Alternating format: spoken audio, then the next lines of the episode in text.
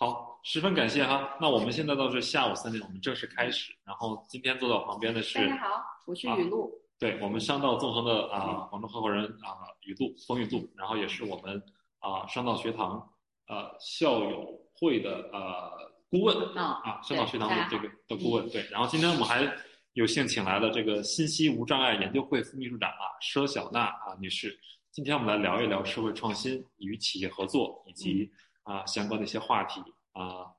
好，哎，小娜好，辛苦啦！啊，你静音了，你静音了。Hello，Hello，能能看到？OK，很清楚，很清楚，没有问题。呃呃，小娜是呃我们华南五期的同学，对对，华南五期同学。然后目前呢，啊，目前正在这个啊云南。不知道是玩耍还是还是在工作，我很感谢，很感谢他这个周末的时间跟大家聊一聊。对对对，我们这个啊，说到啊道商这个话题呢，是专门是为了我们这个啊校友啊校友活动，然后呢，也是希望能够帮大家促进一下互相的沟通和这个啊。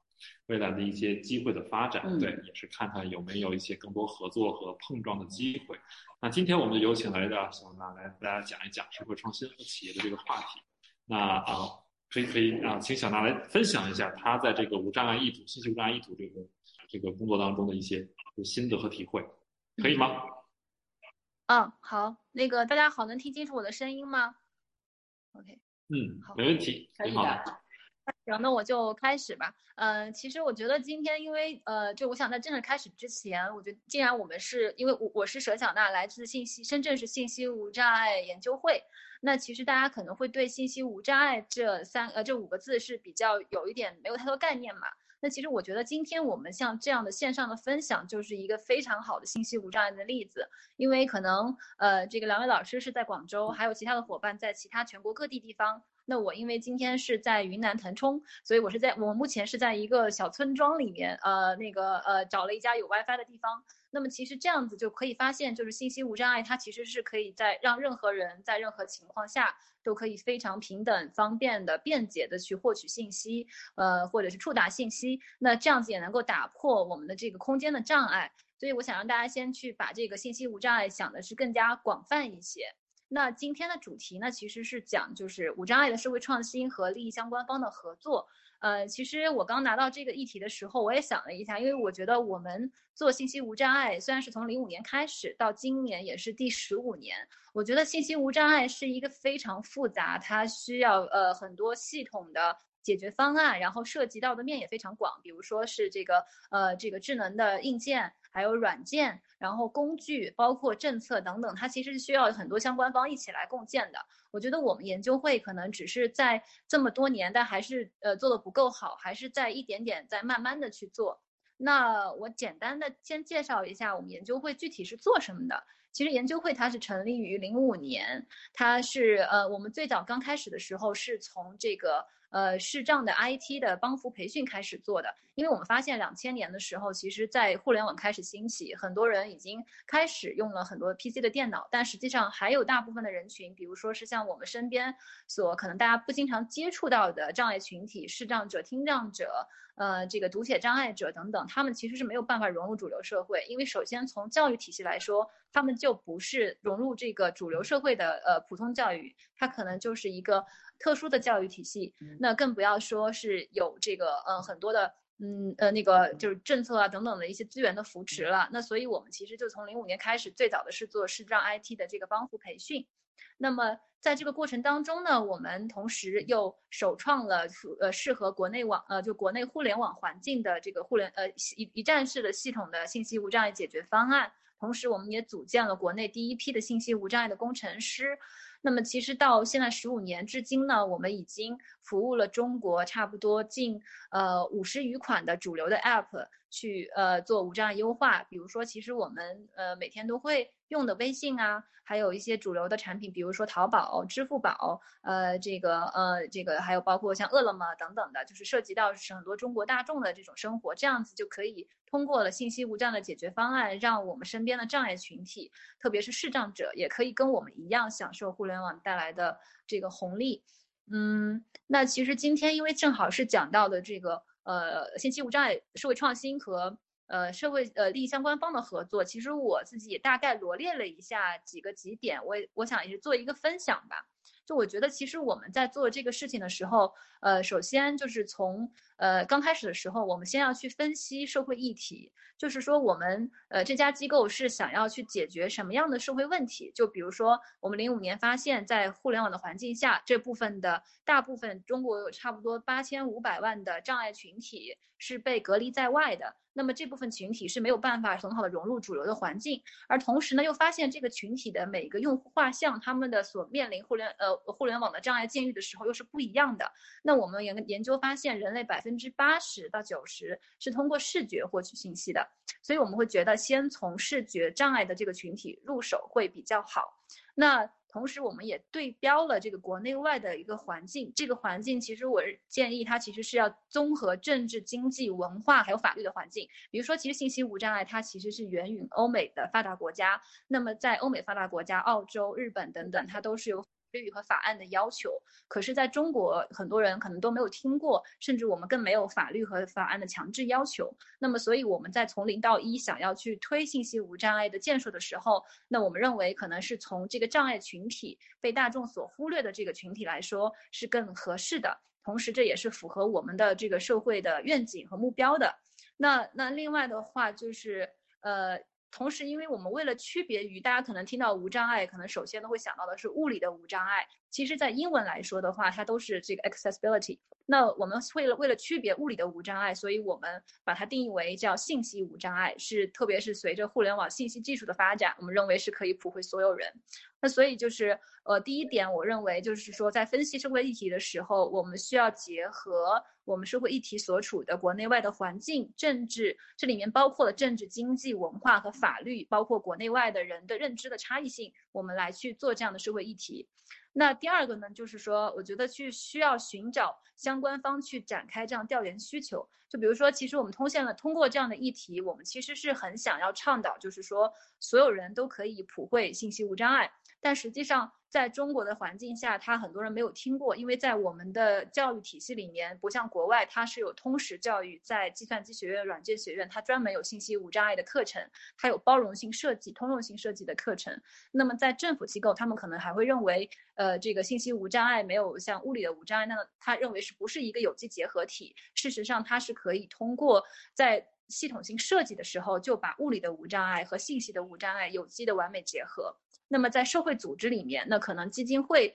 它呃这个基金会或者说是一些残障的融合的呃促进的机构，它怎么来看待这样的一个呃信息无障碍的社会议题？包括我们的受益人，就是我们之前最早开始的这样的视障的听障的用户。那么在不同的呃相关方的视角下，可能我们也是需要去开展深入的调研和研究，然后。呃，在综合了呃，我刚才第一点说的，就是说，呃，我们在分析社会议题所处的这个整个大的国内外环境下，我们在寻找到，就是我想要领出的第三点，呃，是找到适合实现自己社会使命的发展路径。因为其实我们刚刚这个今天的议题是无障碍的社会创新，那其实我个人认为，社会创新它的解决方式是有很多种，那可能社会企业它是实现有效的一种。但是也不一定非要为了社会企业而做社会企业，或者说是基金会啊等等的。如果是在你有了很充足的系统性的分析之下，我们觉得在某一个阶段，我们以什么样的方式能够更好的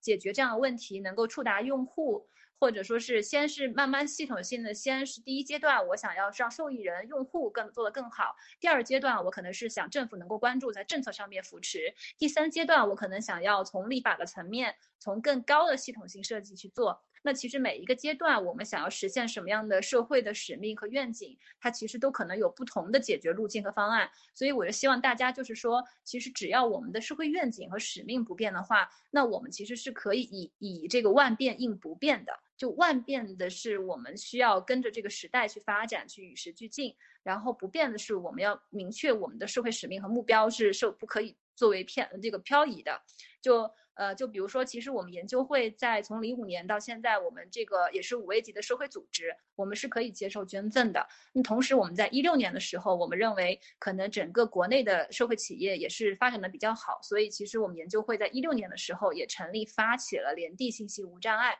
同时，我们也去呃，就是基本上是包揽了国内外的这个社企的相关的认证的各个大奖。比如说，我们就是呃，目前为止还是大中华区的最高分的 B Corp，呃，一百二十七点二分。当然，今年我们还要再重新再去申请一下。那因为我们会发现，其实，在从呃这个呃两个法律实体，从研究会、从社会组织的角度，呃来推无障碍和来推这个从社会企业的角度来说是不一样的。而且经过我们这么多年的发展过程当中，我们也发现很多的呃跟我们合作的这些呃腾讯啊、华为呀。呃，像这个还有字节呀，他们这些大厂已经认为无障碍不仅仅是一件好事，它其实也也可能是一件政治正确的事情。它同时还能解决我们很多，甚至是我们的老年人的一些信息无障碍的鸿沟的问题。它甚至是从一个产品经理的角度去考虑一个包容性设计的问题。那如果说我们还是在于研究会这样的一个受赠和捐赠的实体的话，那有可能会阻碍这样社会使命，包括从整个社会的角度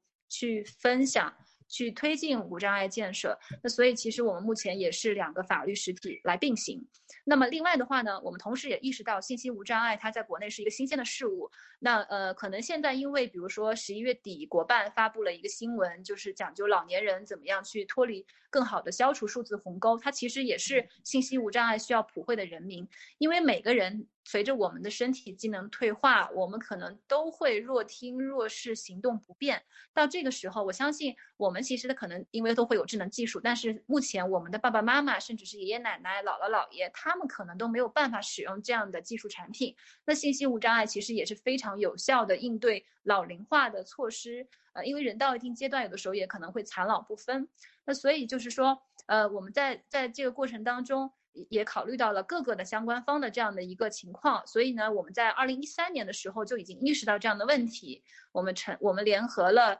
呃 BAT 和微软中国，还有我们研究会一起发起了信息无障碍产品联盟。因为我们觉得在这个里面是不能少了企业，呃，还有和我们共建。同时，我们也邀请了跟我们就是直接利益相关方的这个中残联的相关的一些机构，还有信通院下，呃，还有工信部下面的信通院。我们来一做我们的指导单位和技呃和和这个技术咨询的单位，包括还有像 IBM 的这个包容性设计中心等等。我们希望能够联合国内外各个的相关方一起来推动这个无障碍的建设。然后包括我们也会在特定的时期去发起一些公众倡导，呃，是同时像今年的一个很大的突破点是我们联合联盟成员，比如说阿里巴巴，呃，还有中盲协、中融协，我们在今年三月份的时候呢，正式发布了信息无障碍移动的互联网相关的国家的标准。当然，这还是一个呃，这个信呃信息无障碍的推荐标准，它还不能作为国这个强制性的标准。但是，我认为我们已经在从十五年已经迈出了很大的一步了。包括像现在的老龄老龄化的这么国家这么的重视，我相信可能也明年也会是一个非常大的一个 turning point。那呃，所以就是也会引到我想要说的第四点，跟相关方的合作里面，我觉得就是这个还是需要与时俱进。因为呃，可能我们在哪怕分析了不同的相关方，比如说第一部门的政府，第二部门的这个企业，第三部门的社会组织，甚至还有很多是模糊的边界，因为。单靠一个部门是很难解决问题的。那么，在分析了大的部门的他对这个认知和背景下，我们可能还要去点对点的去找不同的可能直接的对接人。那么，我们还要去分析他这个对接人所处的部门，他的这个呃这个就 OKR 或者是 KPI 是什么。他对这个事情的理解是什么？他呃等等的一些，甚至是更多是产业链条上面的事情，我们需要不断的与时俱进，去充实我们自己想要解决社会这个议题的一个知识。因为大部分的社会组织，可能大部分，比如说无障碍，我们不要把它仅限于说是在民政的残障的这条线。我们要可能看一下商业的视角，从广义的来说的话，就是呃，信息无障碍可能是普惠了第一类的残障人群，呃，那第二类就像老年人或孕妇，他也会有这样的信息无障碍的情况。那第三类就像我们今天所处的这样的情况，我们是因为大家所处的地理环境的信号，嗯，好，可以了。声音没出来，OK，出来，OK，可以了，现在可以吗？刚才有一个电话，OK，嗯，好，现在可以，很清楚，对，好的，好的。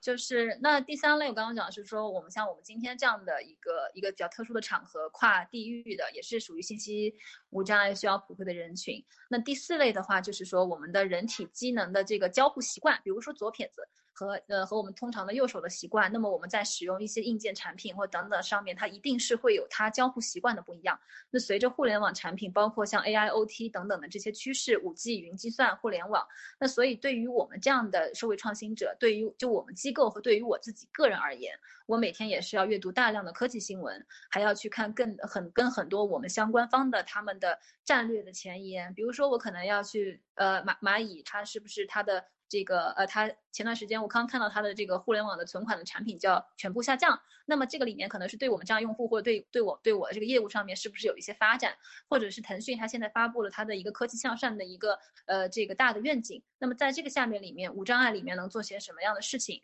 包括华为，它甚至在整个大的这个呃中美的贸易。贸易的战争的壁垒，这这个这个呃这个壁垒下面，那么它可能是需要呃需要从国外的这个用户的好感度、无障碍的功能，因为欧美国家它有法案，从它手机无障碍的适配里面，我们在鸿蒙系统里面是不是又能够做一些什么样的事情？所以就是说，其实我们每一个人在这个无障碍的环节里面，我每天都要学习和阅读大量的一个知识。这样与时俱进，同时在跟你不同的对接人的那个人的情况下，你还要去学习话语体系的一个转换。嗯，就是大概我再总结一下我刚才说的那个四点啊。就第一点是在分析我们想要解决的社会议题，它所处的国内外的环境，这里面包括了政治、经济、文化和法律等等的一些框框。那如因为可能特别是呃呃分析了这个环境之后呢，让我们很好的去跟国国外去做对标。那第二个呢，我觉得是要还要再结合这个情况下之后去去分析我们主要的相关方，或者我们不清楚的话，我们可以先做加法，再做减法。然后把这些相关方进行非常深入的调研，了解他们的需求。这里面包括了可能我大概列一下，从我自己的视角来说，我觉得可能包括了政府、企业、社会组织里面可以再去细分，再结合我们自己的这个社会创新所处的这个议题，还有受益人。呃，受益人里面可能也是囊括了很多。那么第三类，找到适合自己是实现社会使命的发展路径。这里面可能是会创新里面，比如说是基金会、社会的呃这个社会呃助残的机构，或者像社会企业，还是说几个并行。但在并行的过程当中，大家也要去注意平衡呃这个各个相关方利益的复杂关系。呃，特别是就是说，一可能有的时候还会遇到一些冲突，甚至是呃吃力不讨好的事情。那么第四点就是说，一定要去与时俱进，以呃万变应不变，呃要把这个话语的体系及时的进行转换和迭代。就大概我觉得从我自己的这个从业经历给大家做一些分享吧，谢谢。好，感谢感谢小娜，这个讲的十分有条理。啊，关于这四个话题哈，我也想请啊雨露从从这个啊合伙人和你之前的结合你之前的商业背景去讲啊，你在面对这样的机构的一个啊好的话题、好的需求是什么，如果你要去跟他合作，你可能会有一些什么样的一些点？会去展开这样的合作。当然，第二个问题也就给小娜，就是说，你从啊一个协会或者从你一个双实体的一个啊这个从业者的这个角度讲，你想把你的话题引给企业，引给利益相关方，比如说像提到的支付宝、微信这种，那你怎么样去跟他们去产生更好的合作，引起他们的重视？所以，所以可以先先请雨露分享一下你的你的这个啊背景或者你的这些这些经验。好啊，好。因为其实刚才小娜在她呃十来分钟的一个分享里面，我觉得是非常有条理的，而且我觉得是在不同的一个逻辑层级都涵盖到了很多的要点。那么有两个要点，我觉得如果我作为一个企业，比如说我今天可能作为一个 IT 企业或者跟信息无障碍相关的一个企业，呃，去跟小娜这样子的机构去接触的话，有两点是会非常吸引我的。第一就是说。很肯定的，您接触的那个对接人不会这么幸运，刚刚好对信息无障碍非常了解。嗯，因为我曾经在 IBM 工作，然后在广发银行工作，这两个机构其实应该对信息无障碍是非常有感。嗯，因为 IBM 就不用说了，它直接有信息无障碍的研究室，它自己在这个方面本来就很注重，因为它在欧美本来就很成熟了。嗯，那么但是好像广发银行，那么银行业其实是要去走一个您刚才说的那个词特别对，就叫政治正确。一个普惠是银行金融这种机构政治正确的必须要达到的点。那它的普惠除了啊普罗的老百姓之外，那么老年人啦，然后包括。呃，我们的残障人士了，其实也是普惠的对象。那么这个其实是它本来要解决的问题，但是它不会，比如说拿银行系统来说了，大部分的，据我了解，银行系统它不会有特定的岗位去说，哎呀，我怎么去解决这个残障人士或老年人士的信息无障碍？他只会知道那是个问题，但他不知道该怎么解决问题。所以刚才小娜的第二步，我记得好像是就很重要，就是说。第一步就是要对这个社会议题作为分析，第二步要对整一个合作协作的生态去做一个梳理和分析。其实有了这两个的话，其实作为企业方的合作方就会很安定，就会觉得第一，我觉得这个机构是来真的，他会在这个议题上去深深扎进去深耕。第二，他懂，他能给我一些判断的数资料和数据，让我跟我的领导汇报的时候。跟行内其他部门去协作的时候，我会非常清晰告诉他我们要做什么，做这件事要可以帮我们去解决什么。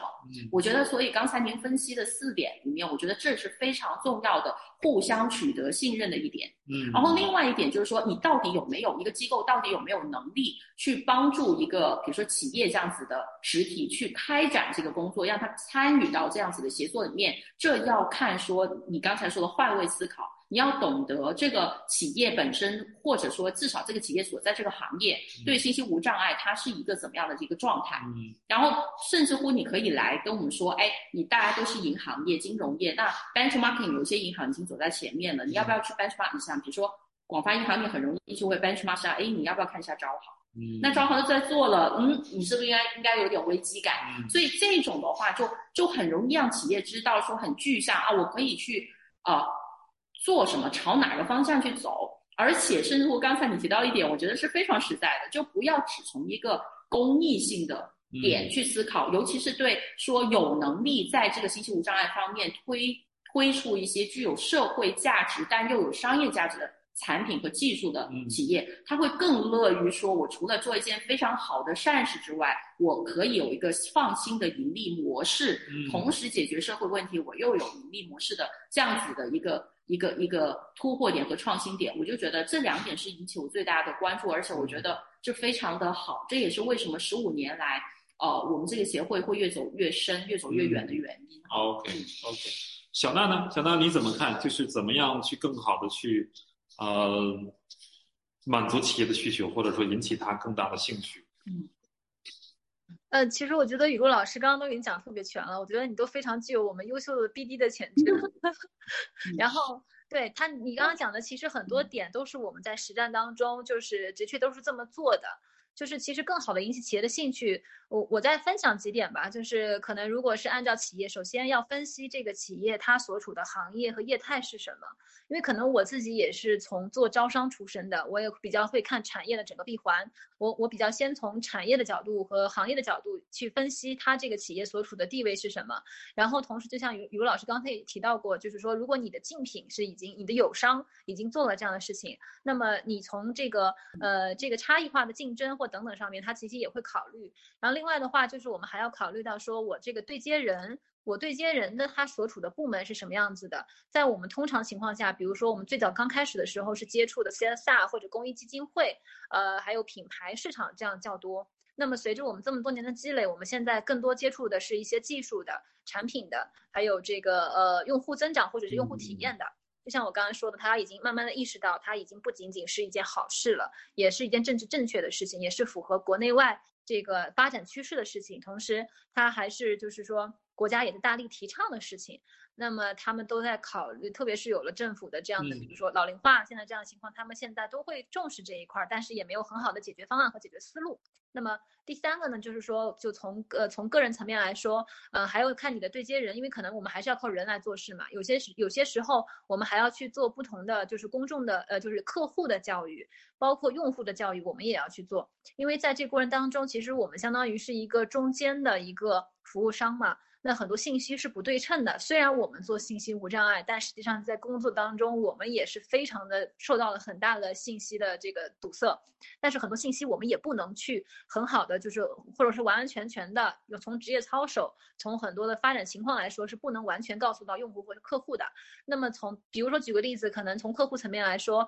呃，我们发现了一个这个呃 bug，我们希望它能够修复，因为这个这个如果你的这个 bug 不修复，有可能会造成我的障碍用户没有办法很好。好的使用，甚至是呃直接阻阻挠他下单或者购物，非常严重的 bug。但是可能用户客户就会说这个排期不行啊，这个无障碍的优先级排期不行。我们是利用空余的时间来做。那么这个时候其实我们就要通过其他的方式曲曲线的去考虑，说我们不要一下子就上来去跟他讲无障碍的这件事情。我们可以先通过一些呃，比如说一些公众的倡导啊，品牌的活动，或甚至是一些残障融合的朋那个活动，因为他们都没有接触过这部分障碍群体，他们也不懂不了解，所以说一下子就从呃小众群体开始切是我们的策略，然后慢慢的在这个过程当中，我们还要通过不同的这个呃对接人，然后。往上拱和往下拱，然后这样让他们都能了解无障碍到底它是一件通用性、包容性，是普惠所有人的事情。就像我刚才一开始说的，我说我我们现在遇到的这样的情况，就是很好打破了信息壁垒，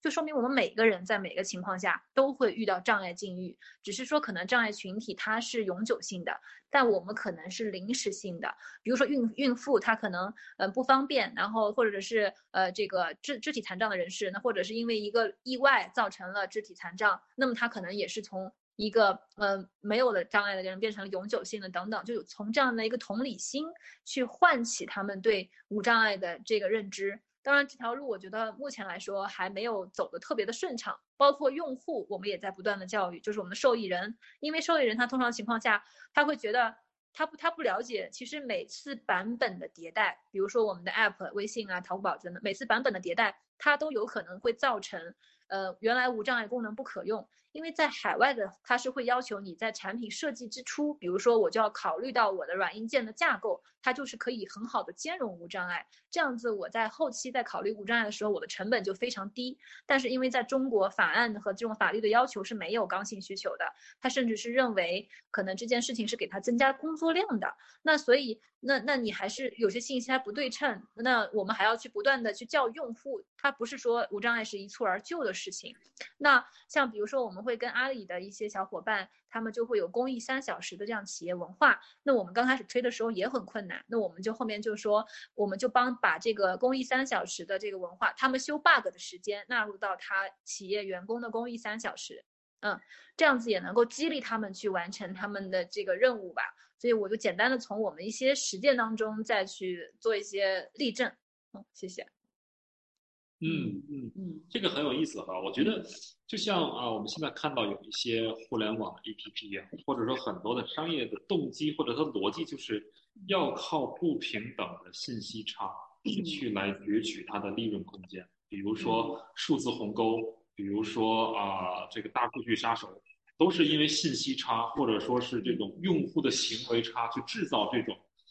商业的这种利润，那在啊无障碍的这个这个角度上，你是要弥合信息差，你是要弥合这种障碍和沟通的这种不平等。那对于商业行为上来说，他们会更加的去来，呃，怎么看待这个问题呢？嗯，呃，其实一开始他们更多的，呃，从企业来说，一定是要先盈利嘛，所以在根本的原因，他一定希望获取这样的一个数据的，嗯。这个像甚至是还给创造了新的这个就业机会，达到了社会价值和这个商业价值统一。比如说，在阿里巴巴，它一九年发布的助残报告里面，它就目前有十七点四万个残障群体在上面开店，创造了新的就业机会。那每年的双十一和双十二，对他们来说，对障碍群来说，也是一个。不可或缺的一个呃一个很好的购物的时机，那么从他的商家角度来说呢，也是一个非常强大的这个用户，所以当他看到了他的无障碍功能做的相对来说比较好的情况下，那么他也一定会重视无障碍，因为如果说，因为在目前整个中国互联网环境来说，比如说电商类，那可能是淘宝，像今年我们也跟京京东有过这样的合作，京东也开始做了无障碍优化。那么原来的选选择是不多的，那么用户他可能对这个单一的产品的依赖性是很大的。那如果说你前期做了，他又没有做，比如说可能中国的视障人士就有一千七百万，那有可能会引起整个社会舆情和压力的。呃，甚至是公关危机的，因为这个在我们的合作案例当中之前也是有过的啊，有很大的公关危机。那么对企业的品牌形象来说，他们也是越来越会重视的，甚至是可能上市公司我们都会考虑到 ESG 和 CSR 这样的一个情况，所以他们也都会有专门重视这样的呃一些这个无障碍的一些情况啊。嗯，所以关键是要一个定向、定力、定量、定性的一个。能够把你的项目结果去来描述的一个手段作为最后一个产出，然后螺旋上升的一个过程。嗯哼，因为其实，在如果是从企业的那个角度来看，就这一类型的社会创新的项目。其实我觉得他其实呃刚刚接触的时候，他会有一种防御心态啊。我们先别谈到那么负面，说抗拒心态哈，他会一种防御的心态，他会有两点的顾虑。第一点顾虑，我到底要投入多少才会有效果？嗯。第二个顾虑就是我要一直投入吗？嗯。那这什么是个投？所以他其实接触的人很容易在心里面 PS 就会跑过这两个问题：我要不要？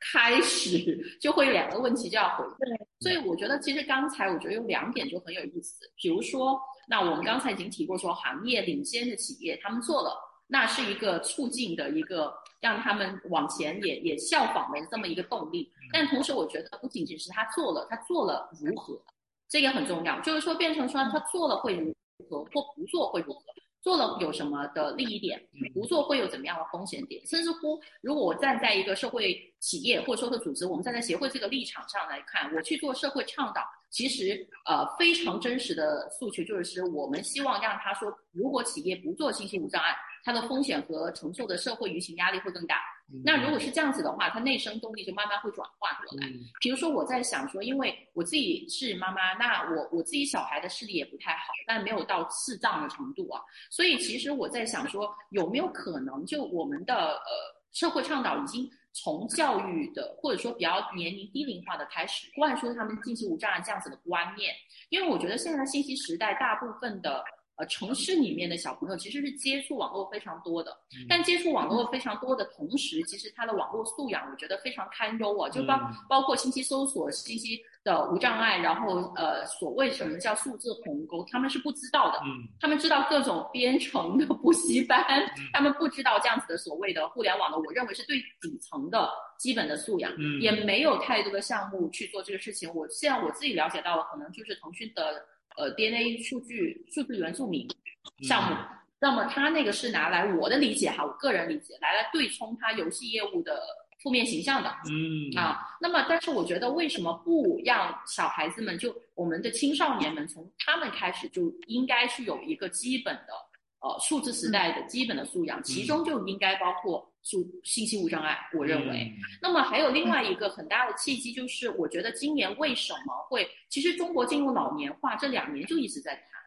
但是我觉得没有特别认真的呃引发说老老人群体的信息障碍的这件事情。其实就为什么今年谈的这么多，是因为疫情。那么这个舆情，我如果记得，我没有说很客观的一个数据梳理啊，但是我记得。呃，张胜其实有做过舆情的，就呃疫情舆情的公众舆情的一个分析。其实我觉得，呃，在我们的上半年度，我们疫情比较严重的时候，其实有篇文章就是说，难道那个健康码，嗯，和那个我们的那个那个行踪的那个绿码，哦，有一些老人家是因为没有，他就步行了什么好好长的距离回家，因为他没有。办法去使用任何的交通工具，是公共交通工具。然后我觉得是这种一连串的事情引发了现在我们去讨论说老龄化之后老龄人群的一个呃信息无障碍。嗯。然后这个信息无障碍的话，我觉得这个也是一个非常好的 timing。刚才小娜也说明年可能是一个非常好的突破点。嗯。那我觉得这也是一个非常好做社会公众普及的一个一个状态。嗯。然后他每个人都有父母，家里面有有大很多家庭里面其实都有。呃老龄化的人群，然后他的父母、他的亲人遇到这种状况，我们还我觉得应该是个机会去引发同理心，说那呃老和残这两个群体其实都应该去关注，他们都应该有公平的享受信息无障碍的权利，我觉得也蛮蛮好的。就变成说你要推动企业去做，一个是当然，我希望他发自内心有内在的动力，但同时我认为外围的一个驱动也很重要。就我们也很很希望说，其实像协会搭建这么一个生态跟平台，一会儿去把这个外在的一个驱动力进去，包括现在我们一直提倡说要残障人士去就业，嗯。嗯，但是我们现在就变成很多企业的现实的不健康的状况，就是我宁愿。去花十来万去买了一个残障人士的那个残障残疾人证，嗯，实际上是挂了一个名额，然后我把这个打发了，我都不需要他来。对。但是为什么？但是对来说，其实我我至少我认为，他对残障人士融入社会其实是一个障碍。嗯。他没有让他融入一个正常的一个主流的社会的生活。但为什么那些企业的反馈就是说，他来了我很麻烦。我不知道让他做，没有完整的体系去应对这样。对，没错。比如说，那比如说他视障人士，我是不是应该有一些，比如说他用电脑来工作的话，那他是或接线生的话，他是不是有些设备软件支持得到智障人士去使用，他能发挥他的功能？第二，他会担心说，哦，万一呃办公室出了一些紧急要逃生的状况的话，那那那那我是不是整一个那个物理的地地面啊，或者怎么样，我都要适应它呢，或者怎么样？他就会有这样子的抗拒心态，但是我觉得，如果我们先从信息无障碍去解决，那可能有一些岗位就已经可以更更能够有余地去容纳、包容他们来进入我们的就业的这么一个环境里面去，我觉得是一个非常好的事情。而这件事情肯定是某些部门的 KPI，那他们是不是能够跟我们协会一块儿来去倡导，一块来提供一个驱动力？我觉得我就。特别期期待然后这样子的行动。明白。然后雨露提到这个话题，我觉得很像是我最近听到一个说法，就是很多啊盲人、青年盲人的学生毕业之后都只能进到盲人按摩所。哦，对，那盲盲人三大职业嘛。对。然后呃，声音。对。说话。对。然后还有一个我忘了。对，整个整个的就业渠道是被限制住了。对，我觉得这很有意思。这正好也提醒我，我我前些日子也跟一个做艺术的朋友在聊，他们在法国跟卢工在做一个项目，一个艺术的项目很有意思。他们是把那些呃当地治安和这个学校氛围最差的学校的学生，就是这帮学生永远不可能进入复工的，去学艺术学生，然后强制的去来给他上一个学期的课，就设计了一个学期的课，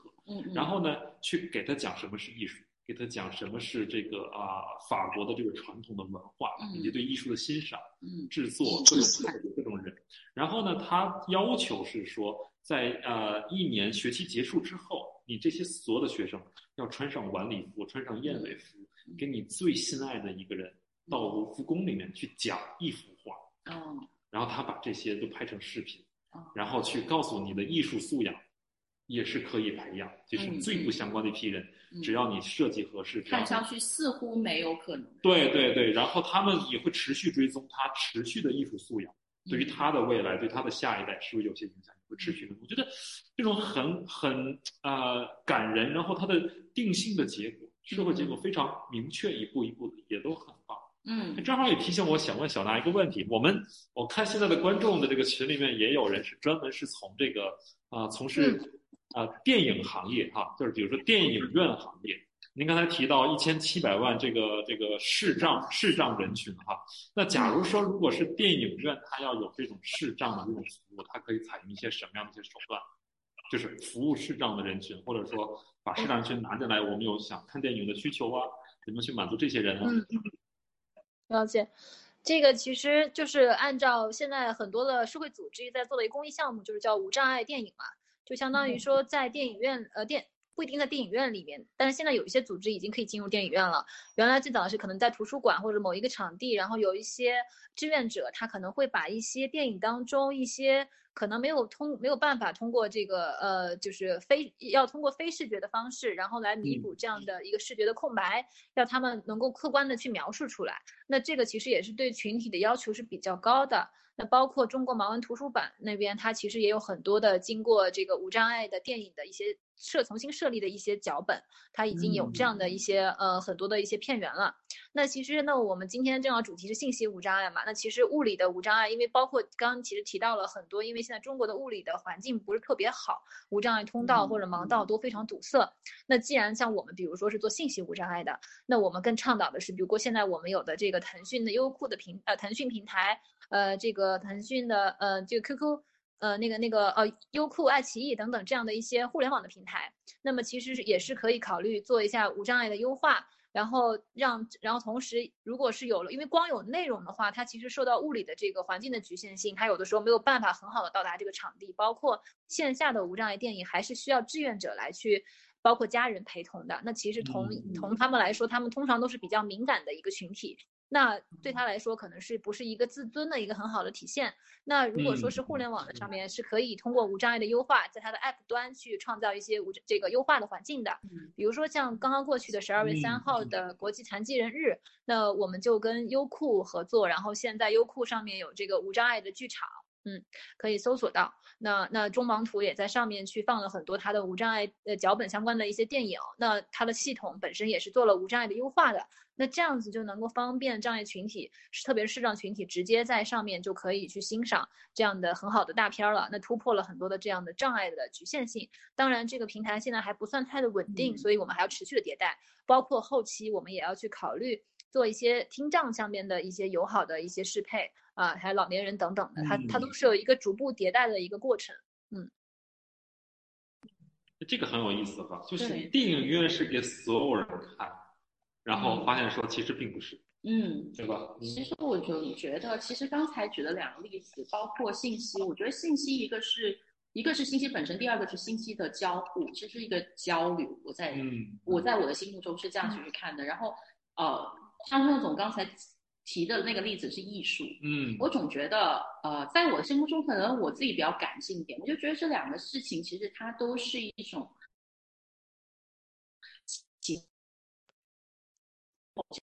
情感的交流到最后是不应该有任何障碍。怎么样的，在哪一个角落？其实呃，社会文化当然会有不同，但是我觉得其实总会有一个桥梁去接驳，在你也许没有意想得到的人那里去获得一种不同的一种相通。觉得其实是蛮有意思的。包括刚才我也很惊讶说，哎，有意思。就我们因为我们没有这个需求，所以我们可能没有关注到说，哦，原来是让人士的电影是有办法，是有另外角。分享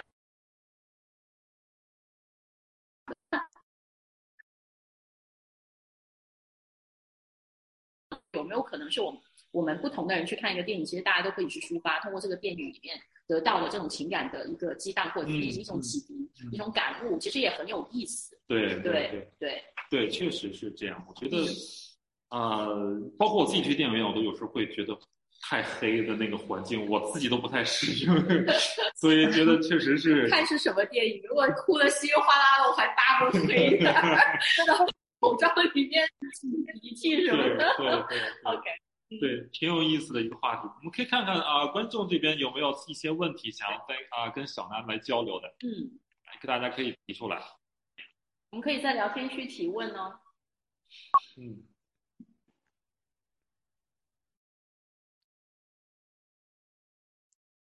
智障，大家想问题的时候，正好我我有一个问题想问小达，帮助给大家普及一下，包括我那些写稿的时候出现的问题，残疾跟残障的区别在哪？啊，其实对我刚才那个之前我们也讨论过，就是其实残疾它更多的是一种病理学上面的一些医学上面的一些称呼，它包括残障，我们是想要把它更扩大，就是说是障碍群体，其实包括了残疾人。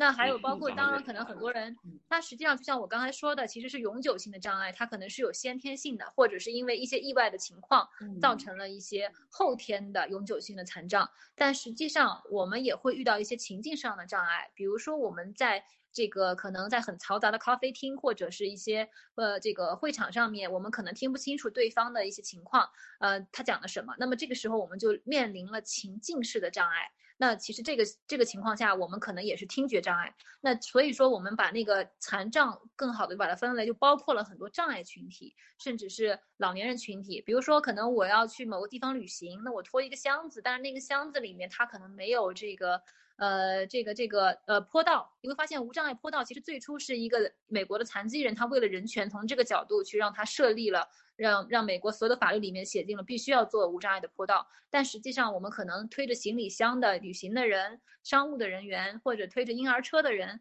他其实都可以用，因为我们每个人都会遇到障碍情境嘛，就很不方便。所以其实。呃，更多残障群体，我们希望把这个从更广义的无障碍，从通用性、包容性设计的角度，所以我们会更加建议是去说残障群体。那残疾群体当然本身它也并不是说去否认它的个个别的这个生理性的这个差异性，但是我们可能觉得从公众倡导角度来说，这个是更好的去普及。那我们也会现在也更多的是可能把残。这个上面也会去做一些区分。我们可能有的时候在很多文章当中，从我们自己角度来说，当然也要结合特殊的语境情况来去看。我们也会把它称之为障碍群体啊，就更可能更加友好吧。我觉得其实从称谓来说，更体现了一个国家或一个社会的文明程度和认知的这个提高。嗯嗯嗯，只是强调他所面临的一个状况，而不不去看他。把它贴一个标签，把它分成不同的。嗯，也许状态可能是动态，对，但他面临的那个现状是马上就要去解决或者需要。我们针对的是解决他这个状态造成的问题和不平等而已。对，嗯，对，很有意思。嗯，好，我们有有呃提问啊，我们希望让员工参与对障碍群体的援助项目，但是担心员工在项目执行中有些不恰当的表述和方式，如何更好的避免？特别是在全国推的时候。嗯。哎，这个问题很有意思，就是面临着员工参与的一个挑战。参与者的对项目活动，然后怎么去让他们在沟通当中更更不会有一些敏感的，或者说呃无无意识的失误的。对对。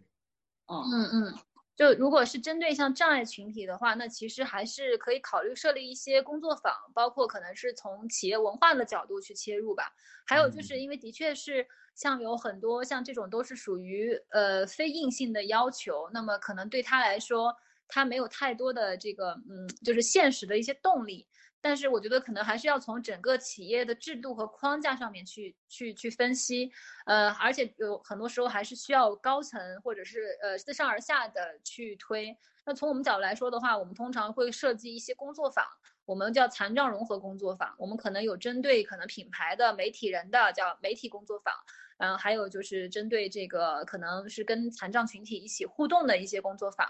嗯，还有一些像我自己有之前设计过一个针对。产品经理跟 UI UX 的一个无障碍游戏工作坊，让大家通过四个小时的一些游戏的一些过程，然后呃转变一些代码的一些思路，可以让这些视障人群跟跟我们明眼人一起来去呃做这样的一个互动。就其实还是要结合你可能嗯理想状态下，肯定是要从企业的文化制度里面去切入。第二个，如果是可以跟它的一些 OKR 能够相结合，当然最好。那第三个就是还是要分析呃我们内部的。这个相关方他所处的这个环境和他的认知，因为可能品牌的角度、市场的角度，呃，就是包括可能技术产品的、呃，行政的，他站的角度都是不一样的。那我们尽量的也要去考虑贴合他的这个想法，满足他的诉求。那那那，我觉得，嗯，就大概我觉得是可能分享这么几点吧。嗯嗯嗯。其实我想加一点，因为我自己曾经在呃两件事情啊，第一个是。我曾经在银行工作了几年，嗯，其实银行是个呃服务性的行业，而且是个普惠性的服务性的行业，所以其实，在我们对柜员，就是说在分行里面大堂经理柜员的培训里面，其实是有有一点点会涉及到，但是不是特别的规范和专业，它会有一点点涉及到，比如说呃对特特殊人群的一些礼貌用语，或者说协助等等的哈，比如说坐轮椅的人士，如果。这个其实是一个互补，就变成说，如果真的没有残疾人坡道，其实会有临时的坡道。嗯，那保安我们会会跟他们培训，说要要帮助他们。如果真的不行，你可以帮忙去抬一下他的呃轮椅等等。那我就觉得其实也不仅仅是志愿者。那那如果去研判，我们其实是有几率去服务，比如说服务行业是有几率去接触到这样子的特殊人群。我其实还蛮建议说，能够把它放到员工的。呃，他的行为规范、礼貌用语操作手操作手册里面去，其实我觉得这是非常好的。然后为什么会引发这个场景很好玩，也是在一个电影院里发生的。我去看了一部纪录片，然后呢，我就在那天就是人不多，因为这种片其实并不没有红的票房。然后中间有我就看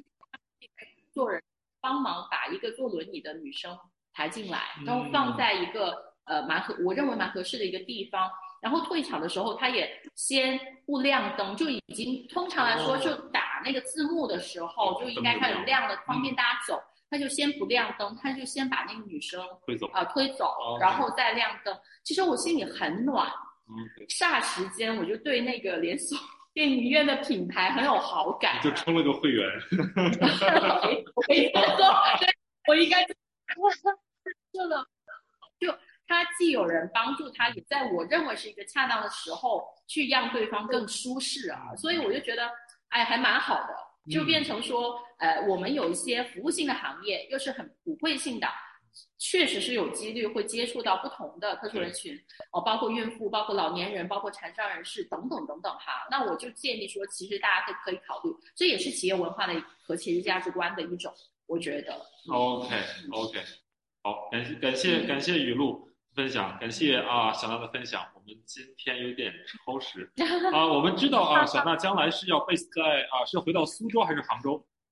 呃，苏州，对。OK。苏州。啊，我们以后也会有机会再去苏州，或者是来北京，我们再去线下再相聚。就我觉得这个议题是非常有意思的，各个方方面面都会需要的一些。需求，我们可以以后再再更多交流。我们反正大本营是在我们大本营在深圳，然后两位可以方便的话也可以去参观一下，来指导一下。对，然后啊包括我们有四分之一的员工也都是残障员工。嗯